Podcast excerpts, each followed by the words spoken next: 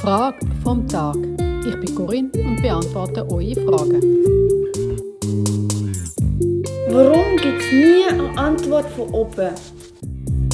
Diese Frage berührt mich besonders, weil ich auch Phasen in meinem Leben hatte, wo ich genau das Gefühl auch hatte. Es gibt keine Antwort von oben auf all meine Fragen. Ich habe bittet und bettelt und ich alles da, um endlich ein Zeichen zu bekommen. Zum Beispiel ein Zeichen, dass alles mit mir okay ist oder dass mein Weg schon gut ist, den ich mache. Oder ein Zeichen, wo mir das Gefühl gibt, dass jemand da ist und ich nicht allein unterwegs bin. Heute habe ich aber zwei Gegenfragen zu der, die gestellt ist. Wie stellst du dir denn so eine Antwort von oben vor? Also in welcher Form müsste sie kommen? Wäre es ein Gedanke in deinem Kopf, ein Bild, das du plötzlich vor Augen hast, eine unerwartete Fügung, ein Rat von einem Kollegen, eine Bibelstelle, wo du spontan aufschlägst oder ein Gefühl, das dir sagt, das ist richtig. Weil meine Gegenfrage zu dem Warum gibt es keine Antwort von oben ist, kann es auch sein, dass deine Erwartungen für eine Antwort so eingeschränkt sind, dass du die Antwort gar nicht kannst sehen Das wäre das eine, zum darüber nachdenken. Das andere, zum darüber nachdenken, ist, was liegt deiner Frage zugrunde?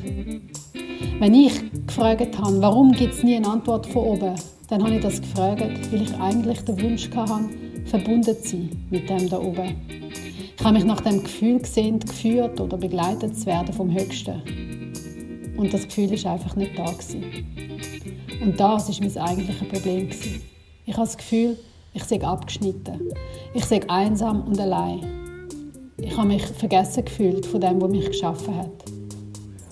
Meine Erfahrung mit mir selber hat mich aber gelehrt, dass wenn ich das Gefühl habe, ich mich meistens selber durch irgendetwas abgeschnitten habe von dieser Verbindung.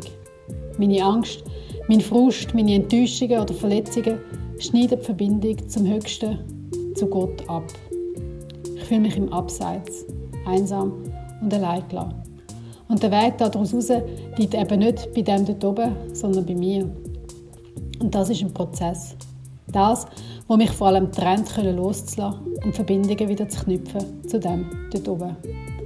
Mir hilft es allererst überhaupt zu merken, dass ich mich mit meinen Gedanken und Gefühlen abschneide von der Verbindung zu dem dort oben. Und der Challenge ist, wieder in eine liebevolle Haltung zu mir selber und zum Leben zu kommen. Wenn ich das schaffe, dann fließt es wieder und ich spüre, dass ich in allem, was ich mache, dreit und begleitet bin.